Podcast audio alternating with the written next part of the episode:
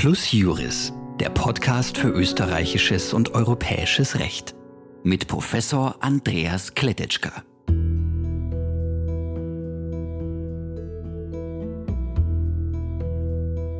Herzlich willkommen, meine Damen und Herren, zur mittlerweile neunten Folge von Plus Juris. Äh, diese Folge ist eine besondere Folge. Wir sprechen heute nicht über eine aktuelle Entscheidung, wir sprechen nicht über Covid-Gesetze, Gott sei Dank, sondern wir sprechen et über etwas, was äh, tatsächlich äh, eine ganz weitreichende Bedeutung für alle Rechtsordnungen äh, der, unserer Welt hat, nämlich über die Gedanken Montesquieus. Zu diesem Zweck äh, habe ich mir unseren äh, Dekan Michael Reiner eingeladen als Dekan der Rechtswissenschaftlichen Fakultät der Universität Salzburg, aber auch Uniratsvorsitzender der Universität Innsbruck und äh, viel, hat viele internationale Funktionen. Herzlich willkommen, lieber Michael. Danke, dass du mit mir dieses Gespräch führst. Ja, danke für die Einladung, lieber Andreas. Äh, Montesquieu ist in der Tat eine Persönlichkeit, die äh, ja, von der viele, die zumindest ein Gymnasium besucht haben, schon irgendetwas gehört haben. Aber sobald es um Vertiefung geht, dann und über das Schlagwort Gewaltenteilung hinausgeht, äh, weiß man relativ wenig heutzutage. Mir geht es da ganz ähnlich. Ich hätte auch nur Gewaltenteilung. Eigentlich wäre mir eingefallen, sonst nichts. Genau. Aber um äh, die Persönlichkeit Montesquieus äh, einmal historisch einzuordnen und damit auch äh, verstehen zu können, warum er zu gewissen Gedanken äh, gelangt ist. Äh, einige kurze Hinweise zu seiner Biografie. Er entstammte, wir würden es heute sagen, dem äh, Landadel Südwestfrankreichs. Er wurde in der Nähe von Bordeaux geboren Genau 100 Jahre vor der großen Revolution, also im Jahr 1689, im, äh, in einem kleinen Schloss, äh, das auch heute noch wunderschön äh, in eben der äh, Form existiert, äh, die Montesquieu kannte, äh, im Schloss von La Brède. Das ist ziemlich in der Nähe von Bordeaux für Weinliebhaber vielleicht auch äh, eine kurze Mitteilung. Das Schloss ist umgeben von Montesquieus Weingärten und er hat dort selbst einen Wein fabriziert, äh, den man innerhalb der Bordeaux-Weine den Grave-Wein bezeichnet. Er war auch ein Produzent und hat wie viele seiner Adelsgenossen den Wein nach England verkauft. Aber das nur zum Einstieg. Wichtiger schon mag sein, dass ihn äh, sein Vater äh, aufs Gymnasium äh, weit, weit weg geschickt hat. Und zwar zu einem berühmten Orden, den Oratorianern nach Juilly. Das ist ein kleiner Ort nördlich von Paris. Und diese Oratorianer waren spezialisiert in der Ausbildung der klassischen Sprachen. Also Montesquieu, das gewiss eine seiner äh, wichtigen geistigen Grundlagen, wurde exzellent unterwiesen in die lateinische und die griechische Sprache. Die lateinische Sprache hat er, sagen wir, auf Sprecherniveau sehr gut beherrscht. Griechisch konnte er, was damals nicht selbstverständlich war, auch sehr gut lesen. Danach, als junger Mann, äh, kehrte er zurück nach Bordeaux und hat dort vier Jahre lang Jus studiert an der dortigen Universität äh, und ist danach noch einmal, heute würden wir sagen, zur Vertiefung um, und ja, um gesellschaftlich, wie soll man sagen, besser integriert zu sein, äh, für etwa vier Jahre nach Paris gegangen. Er war also äh, vier Jahre noch in Paris und jetzt sind wir bereits in den Jahren so um 1715. 1715, der junge Mann kehrt zurück nach äh, Bordeaux und wird dort äh, das, was äh, ein Teil seiner Vorfahren ja, bereits über Jahrhunderte oder Jahrzehnte zumindest gewesen war, nämlich Mitglied des Parlaments von Bordeaux. Mitglied des Parlaments bedeutet nicht etwa äh, ein Parlamentarier, es war keine politische Funktion, sondern das Parlament von Bordeaux war das Höchstgericht. Das Höchstgericht für ganz Südwestfrankreich. Und nur äh, wenig später, nachdem er dort den Richterposten bekleidet hat, hat ihm sein Onkel, auch das aus einer Zeit, die uns sehr weit entfernt äh, erscheint, äh, seine eigene Position übergeben, und zwar diejenige des Parlamentspräsidenten. Da konnte einfach der Onkel darüber entscheiden. Das konnte der Onkel, der Präsident konnte darüber entscheiden und Montesquieu war dann insgesamt zehn Jahre lang Präsident des Parlaments von Bordeaux. Somit, das sollte man auch präsent haben, einer der höchsten Richter Frankreichs. Denn kurioserweise äh, war der so zentralistische und absolutistische Staat, wir befinden uns ja in der Endphase der Regierungszeit von Ludwig XIV., was die Gerichtsbarkeit und das Recht anbelangt, überaus dezentralisiert. Ja, also es war nicht so, dass das Parlament von Paris das Höchstgericht von ganz Frankreich war. Nein, die einzelnen, es gab etwa zehn äh, Höchstgerichte, waren einander gleichgestellt. Und somit war der Parlamentspräsident von Bordeaux einer der höchsten Richter des Landes.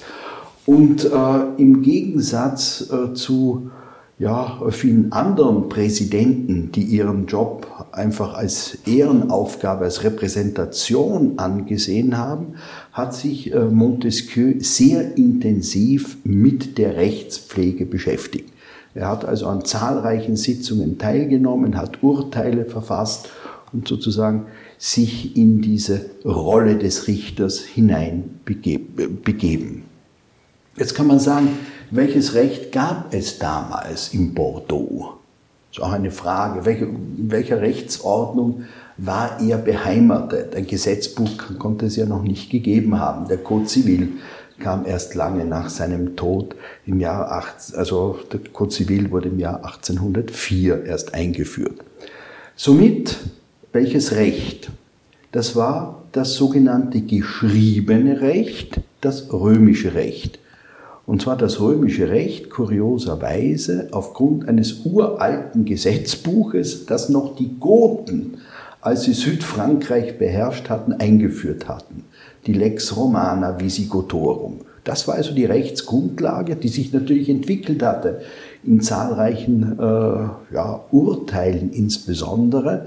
Aber immerhin, äh, um das zu wissen, Montesquieu war in, als Rechtspraktiker mitten im damals geltenden römischen Recht.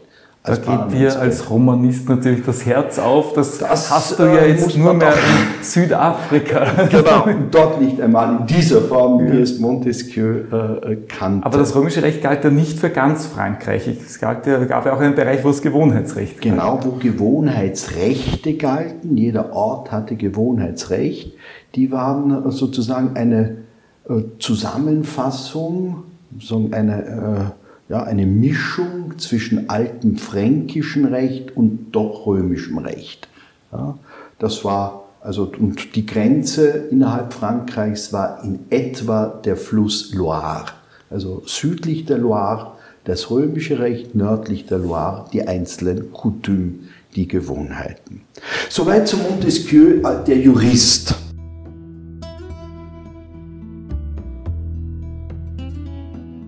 Nun, äh, im Jahre 1726 äh, äh, hat er sozusagen das Amt des Präsidenten freiwillig aufgegeben. Er ist zurückgetreten und hat sich in Zukunft nicht mehr äh, aktiv als Jurist betätigt. Aber immerhin, er war zehn Jahre ein sehr, sehr aktiver Jurist, äh, sondern äh, er wollte nun in eine zweite Richtung wohl einsteigen, äh, und zwar jene des Schriftstellers. Ja, äh, ein großes Talent, äh, er war ein Sprachgenie, wenn man das so sagen kann, und wollte sich keineswegs mit juristischen Dingen abgeben mehr. Allerdings mit zeitkritischen, mit politischen.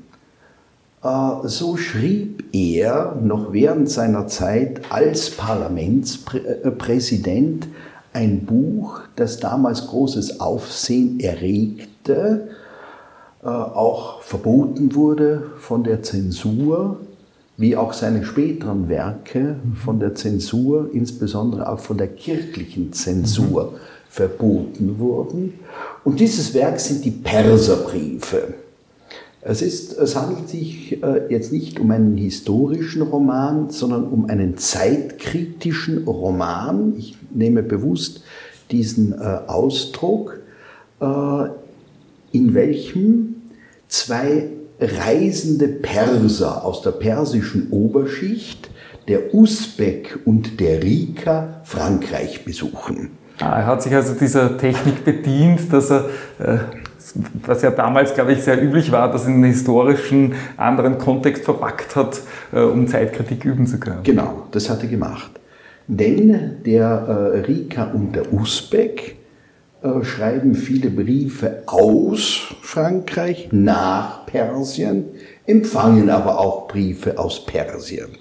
Und hierbei gelingt es Montesquieu, also in sehr einfühlsamer Weise, obwohl er nie in Persien gewesen war, auch in irgendeiner Weise in die Mentalität, würden wir sagen, des Orients einzudringen, äh, ohne sozusagen äh, Vorurteile bespielen zu wollen. Was also eine sehr äh, interessante Sache ist. Noch interessanter natürlich für seine Zeitgenossen war die beständige Kritik an den eigenen politischen Verhältnissen. Das heißt, in den Jahren äh, nach Ludwig äh, dem 14, Ludwig der 14. starb 1715. Wir befinden uns in einer Zeit des Aufbruchs, eine liberale Regentschaft, die das Land äh, übernommen hat, ermöglicht auch politische Kritik. Und das war also genau der Zeitpunkt, in welchem Montesquieu äh, über die Perserbriefe nun Kritik am Regierungsstil Ludwig XIV. üben wollte, am Absolutismus. Das war sozusagen auch wahrscheinlich für ihn ein sich hineinfinden, ein sich hineindenken, jetzt als politischer Schriftsteller. Und insofern sind die persischen Briefe nach wie vor eine wunderschöne Lektüre. Mhm. Und das muss man zu Montesquieu Generaliter sagen, äh, auch heute noch ja, auch heute noch, sowohl in der französischen Sprache, wenn man dieser mächtig ist, wie auch in deutschen Übersetzungen. Es ist ein angenehmer Stil. Mhm. Äh, was umso, äh, wenn man also die deutsche Sprache um 1700 mit der heutigen vergleicht äh, und die französische der damaligen Zeit mit der heutigen, so ist es ungleich leichter, die französische Sprache der damaligen Zeit für einen heutigen Franzosen äh, zu, äh, zu verstehen, äh, als wir unsere Sprache des um 1700. Also äh, es sei jedem anempfohlen, einmal um sich mit Montesquieu äh, ja, von der Pike auf zu beschäftigen, die Perserbriefe mhm. zu lesen. Es ist eine wirklich angenehme Lektüre, die einen nicht überfordert und aber einnimmt. Man fühlt sich plötzlich in der Welt der Perser und Franzosen um 1700. Wunderbar. Und, und was, war, was waren seine, seine Hauptkritikpunkte? Ich meine, grundsätzlich am Absolutismus? Der Absolutismus. Äh, auch auch die, die, die, Staatsverschuldung hat das auch eine, eine Rolle gespielt, weil ich glaube, Ludwig XIV. hat in Wahrheit ja einen fast konkursreifen Staat hinterlassen. Richtig. Äh, äh, vielen Dank für diese Frage. Montesquieu äh, hat vieles begründet. Insofern, äh, als er äh, die Geschichte und damit den, die Betrachtung des Staates nicht nur auf die vordergründigen Events mhm. beschränkt hat, was ich Kriege, Thronbesteigungen, äh, Regierungszeiten, sondern er ist in die Tiefe gegangen. Er ist in die Tiefe gegangen und hat immer die Ökonomie mhm. äh, berücksichtigt. Äh, er hat zu Recht gesehen, dass bereits in den Perserbriefen die Bedeutung des Handels und des freien Warenverkehrs mhm. beispielsweise, aber natürlich äh, auch die volkswirtschaftlichen Probleme, würden wir sagen, etwa äh, Staatsschulden und dergleichen mehr, mhm. Staats- und Schuldpapiere und ähnliches mehr. Das ist in seinem Denken äh, vorhanden. Ebenso äh, wie man ihn als ohne Wenn und Aber als Vater der modernen Soziologie bezeichnen muss. Mhm. Er hat sozusagen äh, den Menschen in seiner Gesellschaft sozusagen als wirkungsvolles Wesen betrachtet und äh, da ausgehend eben ist er der Vater der modernen Soziologie ohne weiteres. Also es ist ein, ein gewaltiger Schub, der mit Montesquieu, also im europäischen Denken, nicht nur, wir werden es dann sehen, im mhm. staatsrechtlichen Denken, aber überhaupt im, in der Betrachtung des Menschen. Ja, und hier steht er über allen seinen Zeitgenossen, die also viel, äh, sagen wir, einseitiger waren in ihren Betrachtungen. Also mhm. das Faszinierende an Montesquieu ist die Vielseitigkeit der Betrachtungsweise. Und darunter zählen eben, äh, zählt eben auch äh, sein literarisches Oeuvre. Mhm. Und die, bei den Perserbriefen schon Richtung Politikwissenschaft gehend, aber er hat anderes mehr geschrieben.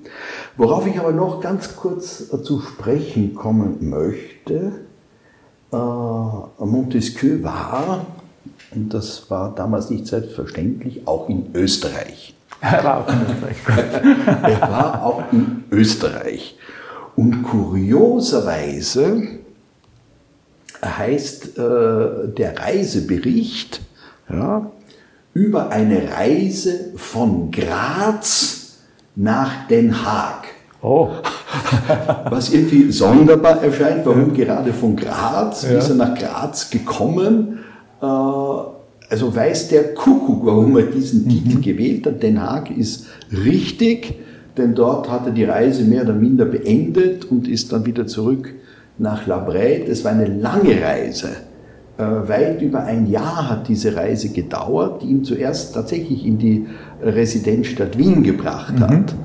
Ja, und äh, dort hat er eben auch in den sogenannten oberen Kreisen äh, verkehrt. Mhm. Er war natürlich, wie es damals üblich war, wenn man als französischer Adeliger durch Europa reist, mit äh, x Präsentationsbriefen ausgestattet. Er hatte also Zugang auch zum Hof mhm. in Wien, hat auch äh, Westungarn äh, besucht und ist dann über Graz, das ihm im Übrigen sehr gefallen hat, äh, nach Italien gezogen. Ja. Ah.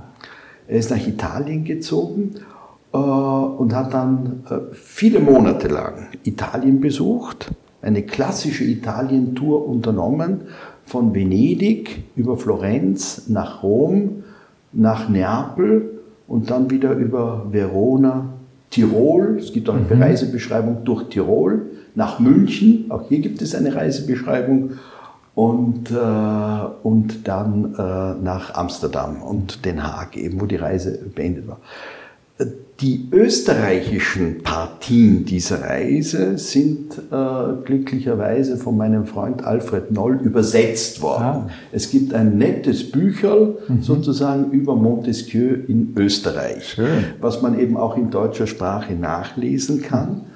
Äh, leider sind jene Partien, äh, äh, die Italien betreffen, insbesondere Rom, noch nie übersetzt worden. Mhm. Und vielleicht mache ich jetzt hier ein zu großes Versprechen, aber ich arbeite im Augenblick an einer Übersetzung, ah. was Rom anbelangt. Das ist ja schon, was dir sehr nahe liegt, was unsere Hörer ja nicht wissen, ist, dass du ja auch in Rom aufgewachsen bist. Ich bin auch, ich bin somit, ja, wenn man es will, Römer. Ich bin dort, mhm. habe dort die ersten 20 Jahre meines Lebens überhaupt verbracht fühle mich dieser Stadt natürlich sehr verbunden. Und bei der Lektüre und Übersetzung äh, des Romaufenthaltes wurde mir eine weitere Dimension Montesquieus äh, eröffnet, nämlich ein unglaubliches Kunstverständnis.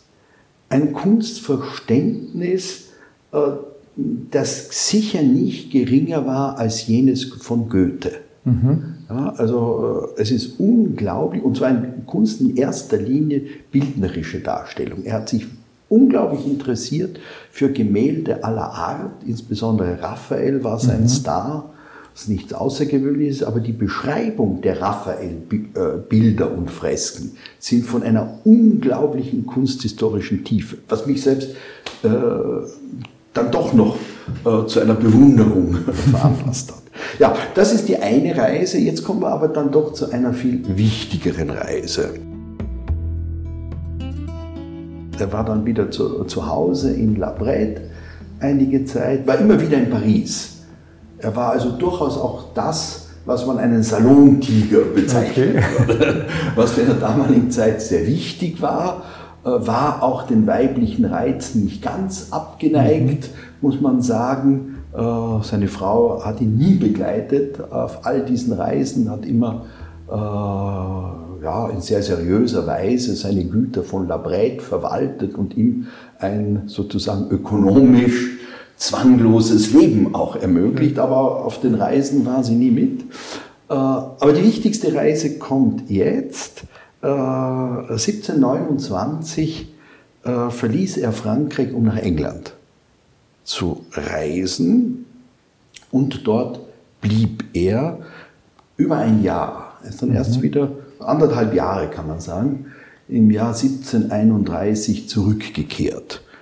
Und das war wohl ein ganz fundamentaler, eine fundamentale Reise für ihn, äh, der sich jetzt immer mehr der äh, ja, Politik politischen Wissenschaft, wenn wir so wollen, dem Staat, dem Staatsrecht gewidmet hat. Das war die Reise nach England, mhm. kann man sagen.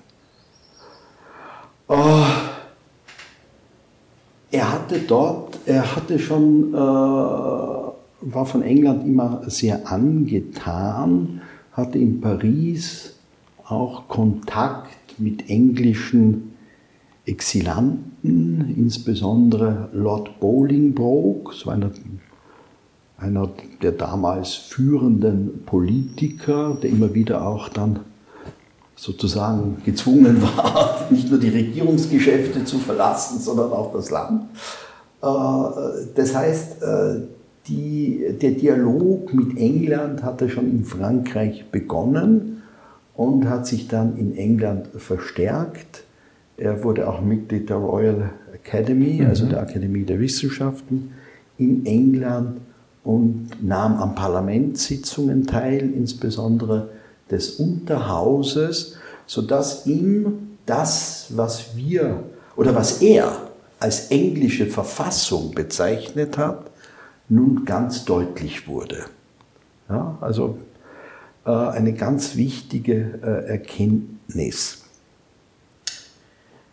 England allein, ich komme auf England aber noch einmal zurück, mhm. auf die englische äh, Verfassung, vielleicht auf den Begriff der Verfassung.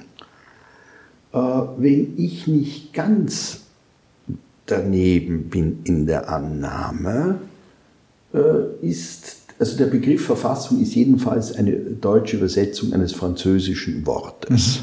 Mhm. Ja? Äh, dieses Wort hat es in der lateinischen Sprache nicht gegeben. Also es gab in der lateinischen Sprache kein Wort für das, was wir als Verfassung mhm. bezeichnen. Mhm. Der erste, der das verwendet hat, der erste, der das verwendet hat, äh, war wohl Machiavelli.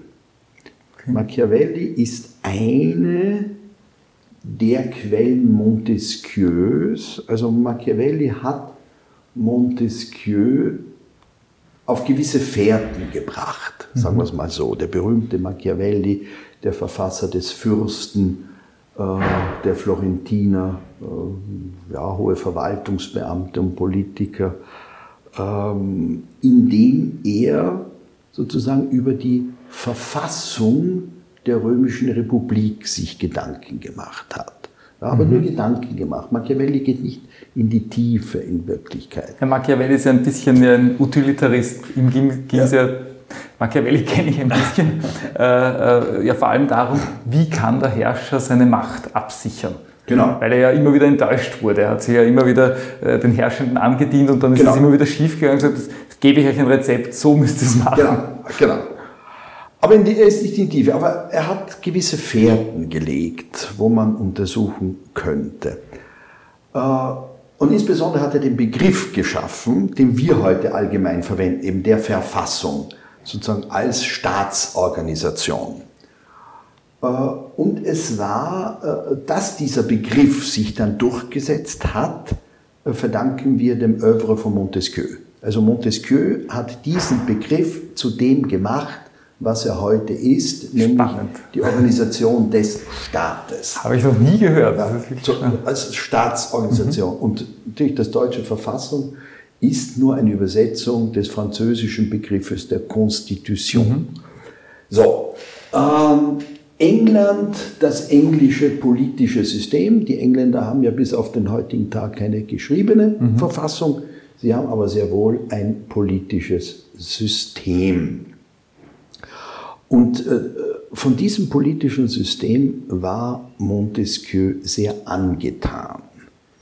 Das heißt, was gab es damals in England, wenn ein, äh, ein interessierter Reisender aus Europa nach England kam, so, war, so musste er entweder entsetzt sein, mhm. weil äh, ein anständiger Bürger in deutschen Landen oder in Italien und selbst in Frankreich war gewohnt, dass das Wort des Monarchen das Alpha und Omega seines Lebens zu sein hat. Ja, also der König oder der Fürst schlechthin, mhm. auch der Papst in Rom, das waren Gesetzgeber, Richter, Ministerpräsidenten, alles in einem. Ja, wenn man hingegen nach England kam, dann war man entweder, wenn man liberaler Auffassung war, begeistert, mhm. wenn man konservativer Auffassung war, entsetzt über das Chaos, mhm. das dort herrschte.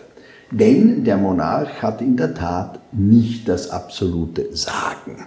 Ja, äh, die Gewalten, hier kommt zum ersten mhm. Mal dieser Begriff jetzt vor, waren in einem Jahrhundert, in einer jahrhundertealten Auseinandersetzung aneinander, miteinander und gegeneinander gewachsen. Mhm. Schon seit der Magna Carta König Johanns ohne Land, also wir sind am Beginn des 13. Jahrhunderts, gab es eine Anerkennung äh, von ja, Vertretungen des Volkes mhm. auf verschiedenen Ebenen, äh, die äh, in vieler Hinsicht nicht nur den König zu beraten hatten, sondern ihn eben auch in die Schranken weisen konnten. Ja? Ganz dramatisch äh, war dann die letzte Phase dieses, äh, sozusagen dieses Wachsens der englischen äh, Verfassung um 1650, als äh, plötzlich und auch unerwartet das Parlament die absolute Herrschaft ergriffen hat. Mhm. Ja, hier wird also wurde gezeigt, es gibt auch eine andere Form absoluter Herrschaft. Ja, das war die kurze Periode des Oliver Cromwell, mhm. der äh, den Parlamentarismus zum absoluten Höhepunkt geführt hat, auch in Verbindung mit der Enthauptung des Königs. Also nicht Ludwig XVI. war der erste enthauptet, sondern König Karl II. in England, der äh, eben äh, auch auf äh, das Schafott besteigen musste. Allerdings äh, endete äh, diese Herrschaft, ebenso wie jene des Königs, in einer Katastrophe und die Engländer haben daraus gelernt und nun äh, sind sie dran gegangen in der sogenannten Glorious Revolution in den 80er Jahren des 17. Jahrhunderts die Gewalten zwischen König und Parlament in subtiler Weise auszutarieren. Mhm. Und das funktioniert seit damals. Ja, also es ist eine sehr alte Form einer, äh, eines Zusammenwirkens mehrerer Gewalten in einem Staat.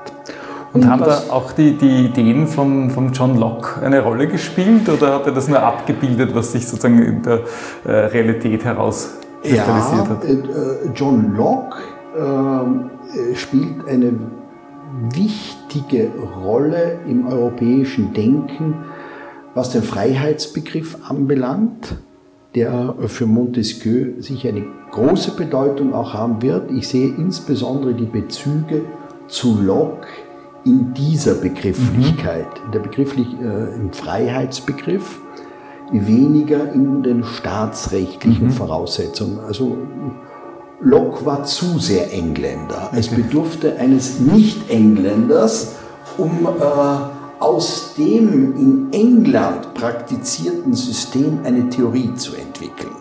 Locke war zu sehr engagiert, also in diesem mhm. Austarieren zwischen Parlamentarismus und Monarchie. Ja, äh, natürlich äh, ganz wesentliche äh, Bedeutung seiner äh, Schriften auch diesbezüglich eben die Bedeutung der, der Volksvertretung des Parlaments mhm. äh, und insbesondere, also mir ist äh, John Locke natürlich auch sehr sympathisch wegen seiner Schriften zur Toleranz, mhm. Die, die sich eben auf äh, den Freiheitsbegriff stützen, den er entwickelt hat. Aber ich glaube, im politischen Denken, also bedurfte es mhm. eines Ausländers, ja. der sich dieses System verinnerlichte um dann es zu abstrahieren. Ah. Äh, Spannend, der Blick von außen, der das wieder das ein bisschen klarer macht. Der Blick von mhm. außen, äh, der kommen musste. Und was den Engländern nicht bewusst war wohl, äh, als staatsrechtliches Faktum die Bedeutung der Richter. Mhm. Und zwar staatsrechtlich. Die Bedeutung der Richter war, die Richter haben immer in England eine sehr starke Rolle gespielt. Mhm. Also es gab immer eben äh, Ansätze, dass der Richter über dem König steht sogar. Mhm. Ja? Äh, andererseits haben die Könige sehr wohl hier eine Gefahr für ihre Macht erkannt und versucht, äh, die Richter zu vereinnahmen. Und zwar äh, betraf natürlich in der Regel die Höchstrichter durch eine Ernennung mhm. und eine Absetzung der okay. Höchstrichter zu jeder Zeit. Ja? Und das wurde auch praktiziert. Man okay. hat, die Könige haben öfters dann, gerade im, äh, im äh, 17. Jahrhundert auch, bis zum Beginn des 18. Jahrhunderts unlieb, ihnen unliebsame Richter abgesetzt. Mhm. Ja? Und erst äh, wenige Jahre bevor Montesquieu nach England kam, kam es zur entscheidenden Wende, dass zwischen den sozusagen Parlament und Monarchie ausgehandelt wurde, dass die Richter at good behavior zu ernennen sind. Good behavior heißt nicht, also, dass sie sich wohl zu verhalten haben, wie man das im modernen mhm. Englisch meinen könnte, sondern die Richter, äh, die Richter äh, waren auf Lebzeit ernannt. Mhm. Und ohne Wenn und ohne Aber. Also mhm. sie wurden zwar vom König ernannt, äh, konnten aber von diesen nicht mehr abgesetzt werden. Und auch das hat Montesquieu äh, bemerkt, und zwar als entscheidenden Pfeiler seines mhm. eigenen Systems dann, dass sich hier äh, tatsächlich eine dritte Gewalt ja. entwickelt hat aus den beiden anderen heraus. Soweit zu England, aber nun die Perspektive des äh, Außenstehenden. Mhm die Perspektive des Außenstehenden.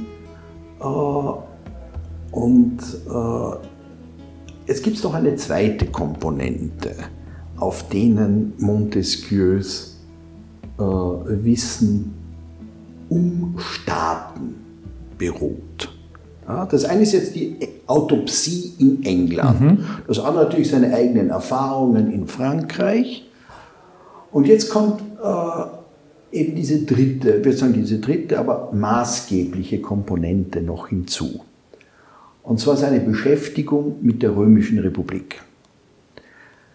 Es ist äh, dies äh, eine jahrzehntelange Beschäftigung gewesen. Und ich wage zu behaupten, kaum irgendwer hat sich je so gut mit dieser römischen Geschichte aus, ausgekannt mhm. wie Montesquieu.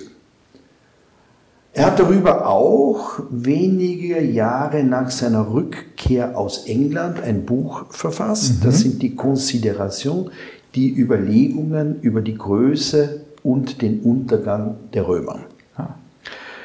Äh, nun könnte man glauben, äh, dass man dazu 100.000 Seiten braucht. Weit gefehlt. Dieser größte Kenner der Römischen Republik hat dafür gerade mal ja, an die 100 Seiten gebraucht.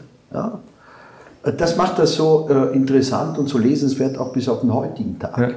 Ja, es ist auch nicht beschwert durch irgendwelche äh, beschwerlichen Fußnoten. Es ist wirklich eine Theorie des römischen Staates, wie, äh, wie man sie nicht, wie sie niemand besser je verfasst hat, äh, ausgehend von einer Überlegung. Und das wird dann zum zentralen Punkt äh, von Montesquieus Staatstheorie werden Warum ist die römische Republik untergegangen? Warum ist der römische Staat als solcher überhaupt untergegangen? Aber ihn interessiert den wesentlich die römische Republik. Warum ist die römische Republik gescheitert? Ja? Und hier setzt er an bei einem Historiker, einer sehr interessanten Persönlichkeit namens Polybios, so ein Grieche, der in Rom gelebt hat im zweiten Jahrhundert vor Christus, dort sehr berühmt wurde, also die vornehmen römischen Familien äh, des zweiten Jahrhunderts vor Christus waren in die griechische Kultur verschossen. Ja, sie hatten mhm. zwar Griechenland erobert, besetzt, aber äh, was die Kultur anbelangt, waren, also war die römische Oberschicht plötzlich also völlig fasziniert von, äh, vom griechischen Wissen, von griechischer Literatur und, und so weiter und so fort. Und so kam ihnen äh, dieser äh, Polybios wie gelegen. Er wurde da enger Freund, äh, berühmter römischer Politiker, äh, hat diese auch auf deren Feldzügen begleitet. Mhm. So war also als Grieche, auch das wieder interessant, ein Außenstehender, ja. der Blick von außen auf äh, die römische Verfassung. Und in der Tat, Niemand hat so viel Wichtiges geschrieben über den römischen Staat und die römische Verfassung, als dies Polybios getan hat. Ja, der hat diese entwickelte römische Republik bestens gekannt, so 140, 130, 120 vor Christus, also mhm. die, die Superphase dieser römischen Republik und hat darum, äh, darüber eben, und auch hier äh, ganz wichtig, nicht nur erzählende Geschichten, sondern hat sich Gedanken darüber gemacht, ja, wie kann das sein, verdammt nochmal, dass diese Römer äh, nun uns Griechen äh, so vereinnahmt haben, mhm. dass sie uns der Reihe nach besiegt haben, in ihren Staat eingegliedert haben, obwohl wir doch so toll waren. Mhm. Und jetzt kommt er zurück, ich hoffe, dass das jetzt nicht zu weit ausholend ist, auf die Staatstheorie des Aristoteles, also auf eine mhm. griechische Staatstheorie, die besagt, dass es zu allen Zeiten und bei allen Kulturen immer drei Formen, drei politische Formen gibt, in der Staat lebt, nämlich die Monarchie, die Aristokratie, die Demokratie. Mhm. Alle drei gehen aber an sich selbst zugrunde indem die Monarchie zur Tyrannis wird, mhm. die Aristokratie zur Oligarchie, also die schlechten, mhm. bösen Aristokraten, und die Demokratie endet in der Herrschaft sozusagen des Pöbels, in der Ochlokratie. Und dann geht es von neuem mhm. los. Und der Polybios hat nun gesagt, schaut, schaut, ich kann hier erkennen, dass den Römern es gelungen ist, diesen Kreislauf zu durchbrechen. Mhm. Und warum ist es ihnen gelungen? weil sie haben alle drei Elemente in einem Staat vereinigt. Es gibt das monarchische Element, der Konsul, der ist für ein Jahr lang der Boss zusammen mit seinen Kollegen, kann tun und lassen, was er will. Dann gibt es aber auch die Aristokraten, die sitzen im Senat, erlassen Gesetze, äh, beraten äh, die mhm. Politiker. Und schlussendlich gibt es noch das Volk, denn das Volk beschließt die Gesetze und wählt insbesondere die Konsuln und mhm. andere äh, äh, Staatsamtsträger. Das ist also des Rätsels Lösung, hat er geschrieben, um 120 vor Christus. Das ist ein Staat, der so exzellent ist, eben aufgrund seiner Verfassung. Mhm. Die Griechen hatten ein Wort für Verfassung, das heißt Politeia. Mhm. Also hier äh, gab es ein Wort und er sagt, und das ist natürlich auch der Grund, weshalb dieser Staat nicht untergehen wird, mhm. wie alle anderen zuvor. Ja? Weit gefehlt. Polybios starb dann irgendwann mal vom, äh, vor dem neuen Jahrhundert.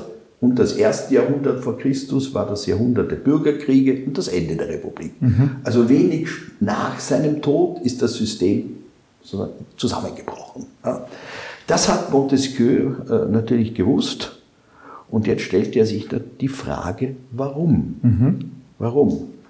Und hier kam ihm dann doch die Idee, dass es nicht auf die Mischverfassung ankommt, mhm. ja, dass nicht die einzelnen Elemente von Bedeutung sind, sondern die Institutionen.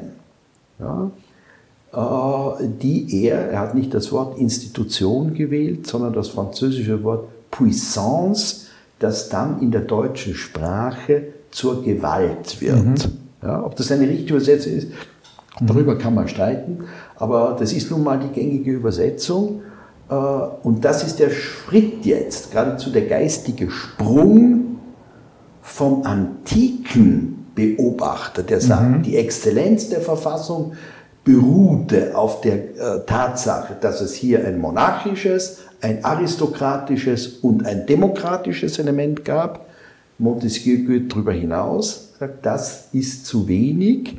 Es geht vielmehr darum, dass es verschiedene Gewalten gibt. Und er hat eben dann zum Ausdruck gebracht, solange sich diese Gewalten die Waage gehalten mhm. haben, also die Idee des des Waagehaltens, der ba Balance, mhm. ja, der kommt aus seinen Beobachtungen zur römischen Verfassung. Nur jetzt äh, musste er sozusagen äh, davon, äh, musste er weitergehen und selbst versuchen äh, zu erklären, wie schaffen wir es, dass dieser, dass ein, einmal ein konstituierter Staat nicht untergeht. Mhm. Und hier dann die Beobachtungen zur englischen Verfassung. Das heißt, die Grundlagen der Römischen Republik plus die Beobachtung zur Realverfassung der Engländer haben, ihm, äh, haben ihn dann zu äh, seiner großartigen Theorie von der Gewaltenteilung gebracht. Und diese hat er lange erarbeitet. Ebenso wie er ziemlich lange an den Konsideration zur Römischen Republik gearbeitet hat, hat er auch an den, äh, am fundamentalen Werk über den Geist der Gesetze, de l'Esprit des Lois, mhm. sehr, sehr lange gearbeitet. Er hat sich also in London, er hat in erster Linie in London gelebt, äh, die wichtigsten Aufzeichnungen gemacht, hat dann aber zuerst das Buch über die Römer publiziert. Das war zwei, drei Jahre nach seiner Rückkehr. Mhm. Und hat dann noch ja, gute 15 Jahre am Geist der Gesetze gearbeitet. Also Rückkehr aus London 1731, Publikation, Publikation des äh, äh, fundamentalen Werkes jetzt über den Geist der Gesetze erst 1748. Ja, erst 1748.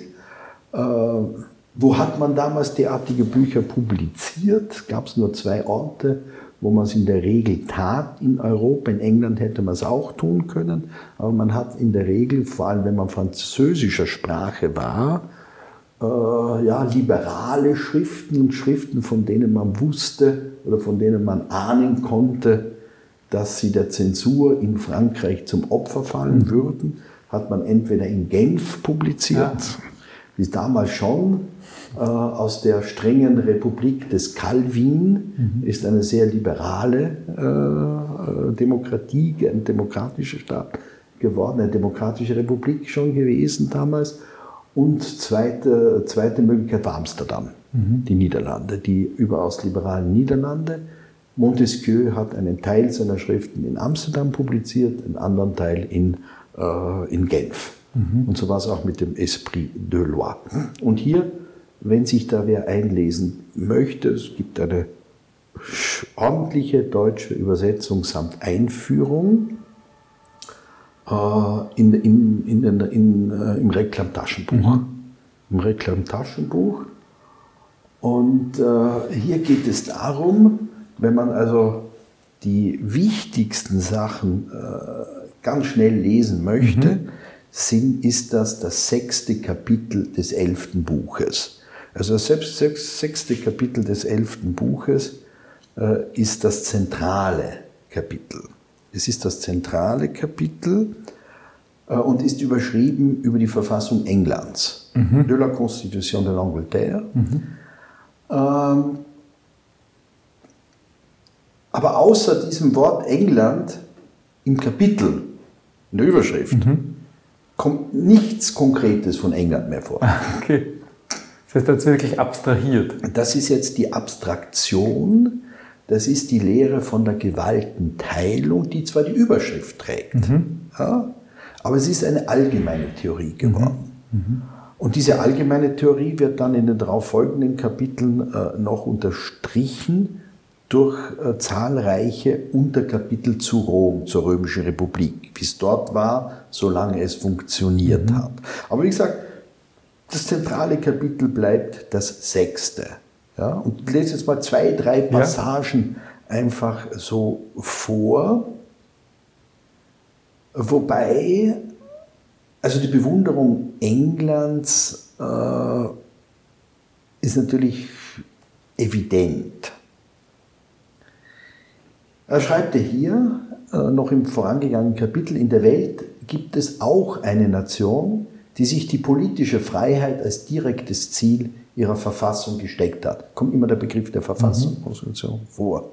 Wir wollen die Prinzipien untersuchen, auf die sie diese gründet und so weiter und so fort. Also das war schon klar.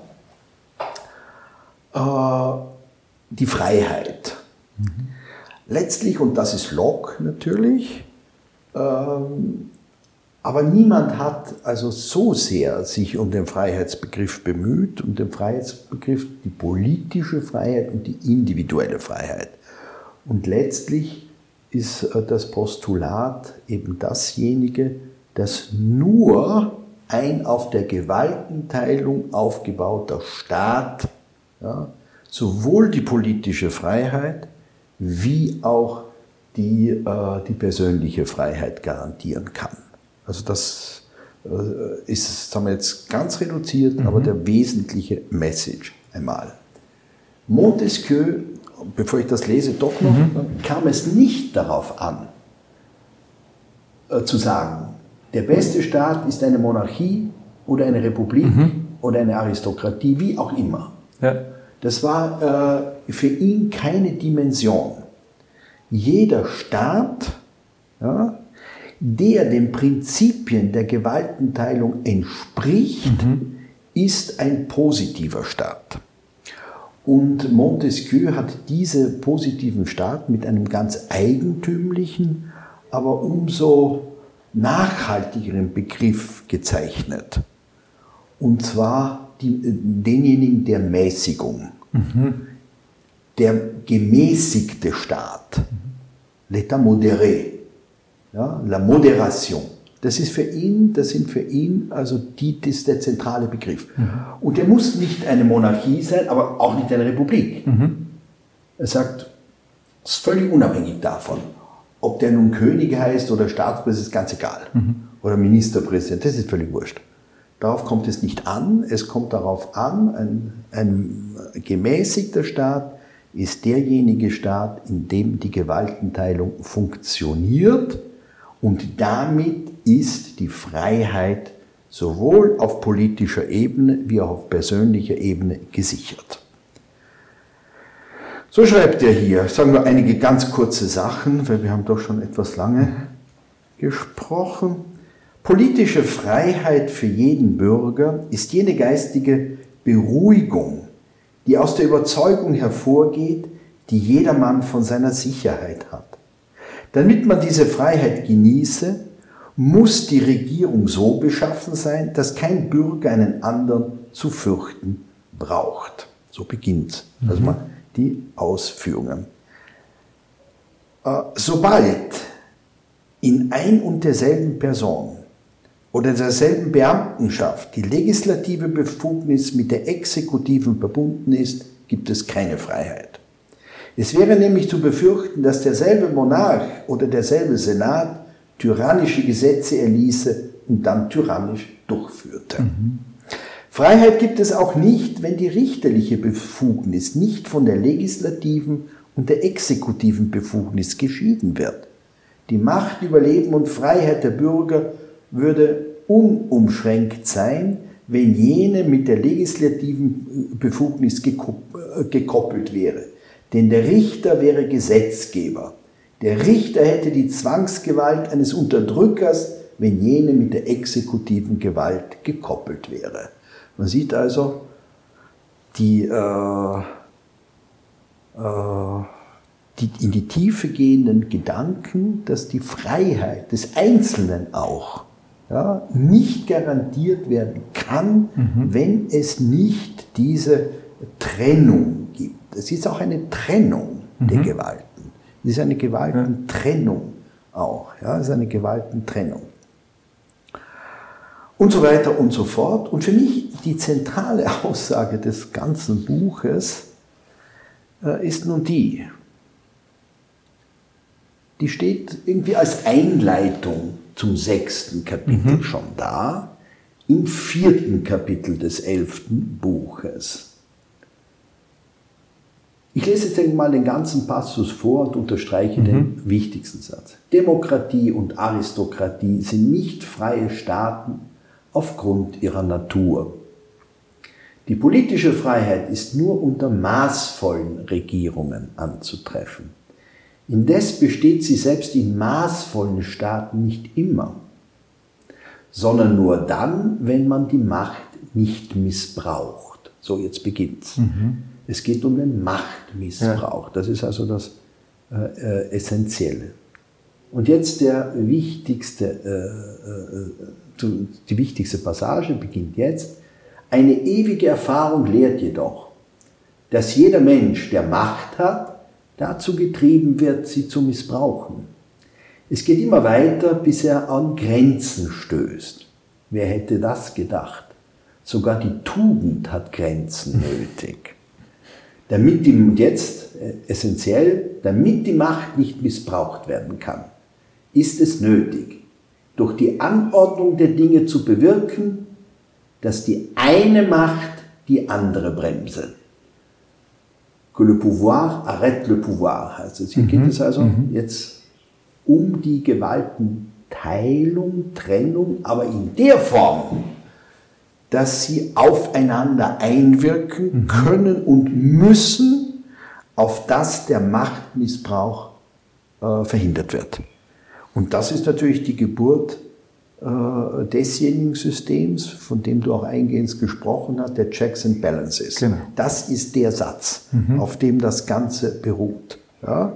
Die Gewaltenteilung ist die Grundvoraussetzung ja, eines gemäßigten Staates, aber die Gewaltenteilung allein ist auch noch nicht ja. genug. Sie muss so konzipiert sein, dass die drei Gewalten in einer Balance sich befinden mhm. und, was ganz wichtig ist, dass der Machtmissbrauch jederzeit gestoppt werden kann. Mhm. Que le pouvoir arrête le pouvoir. Das, mhm. ist, das ist die zentrale Aussage hier im äh, im Geist der Gesetze von Montesquieu. Lieber Michael, das war hochspannend und äh, ich glaube, jeder, der sich bislang vielleicht noch nicht mit philosophischen Gedanken, mit rechtstheoretischen Gedanken befasst hat, sieht, welche Basis da für unsere gesamte Gesellschaftsordnung drinnen steckt, wie sehr wir bis heute davon geprägt sind und wie sehr Gedanken die Welt verändern. Ja.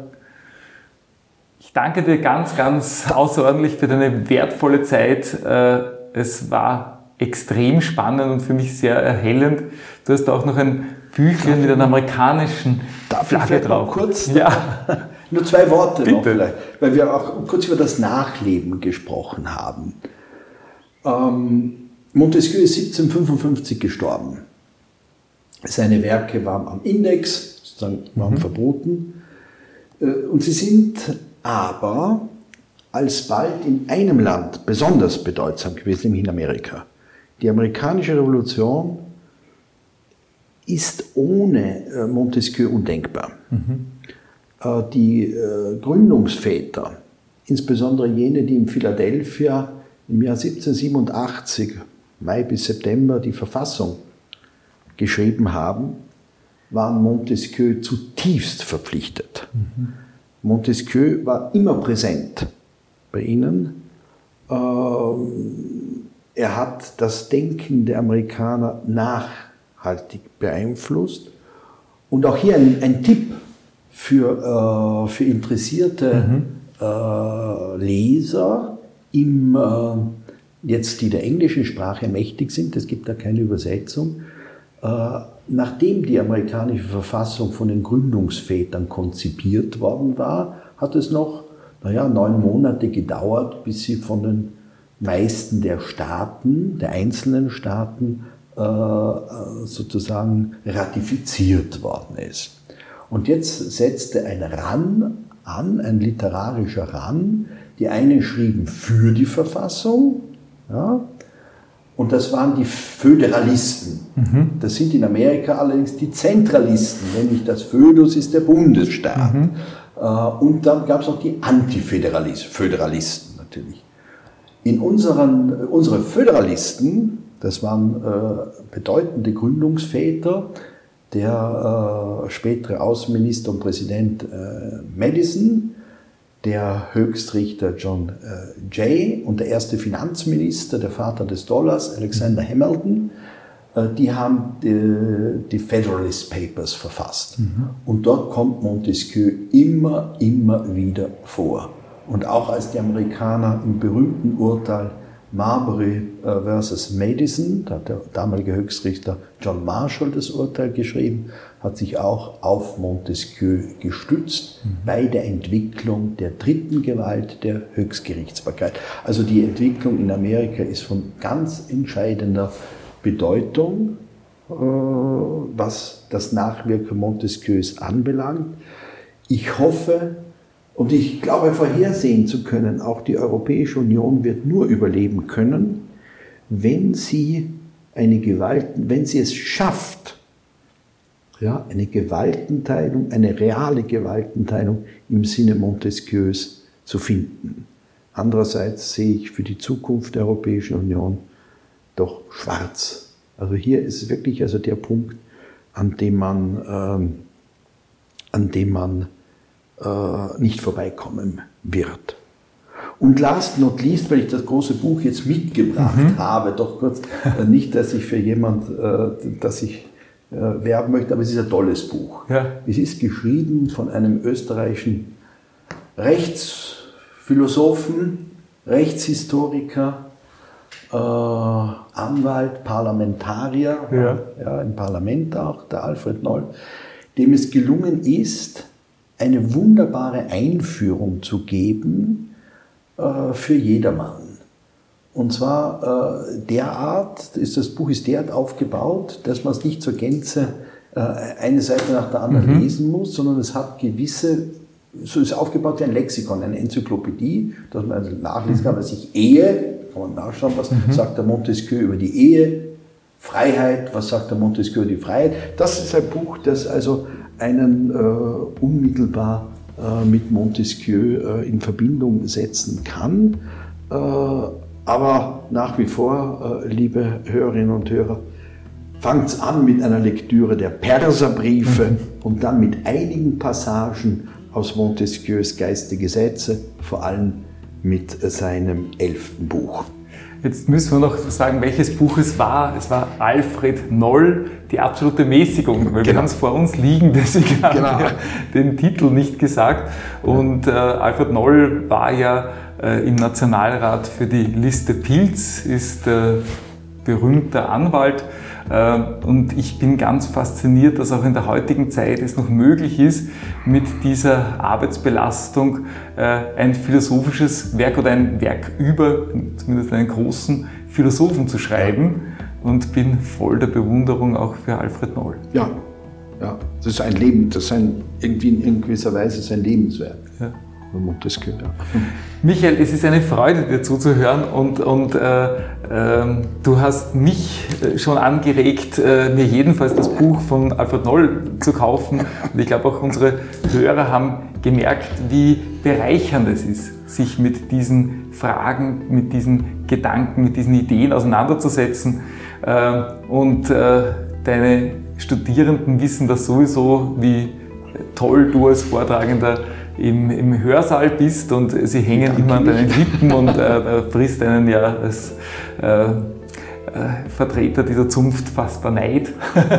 also ich darf doch dieses Lob sofort ja, weitergeben. Nein, nein, das ist in der Sendung also einer großen, einer großen Anzahl nein, an jungen Menschen, die mir erzählt haben, was für ein toller Lehrer Andreas Kletetschka ist.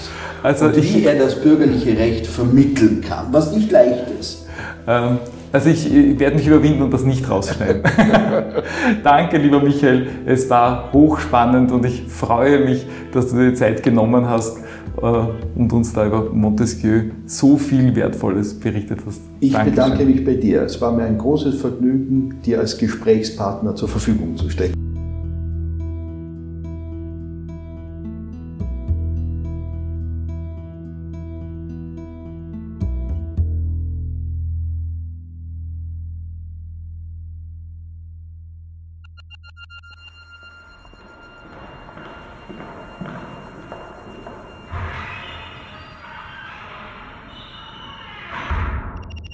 Plus Juris, der Podcast für österreichisches und europäisches Recht.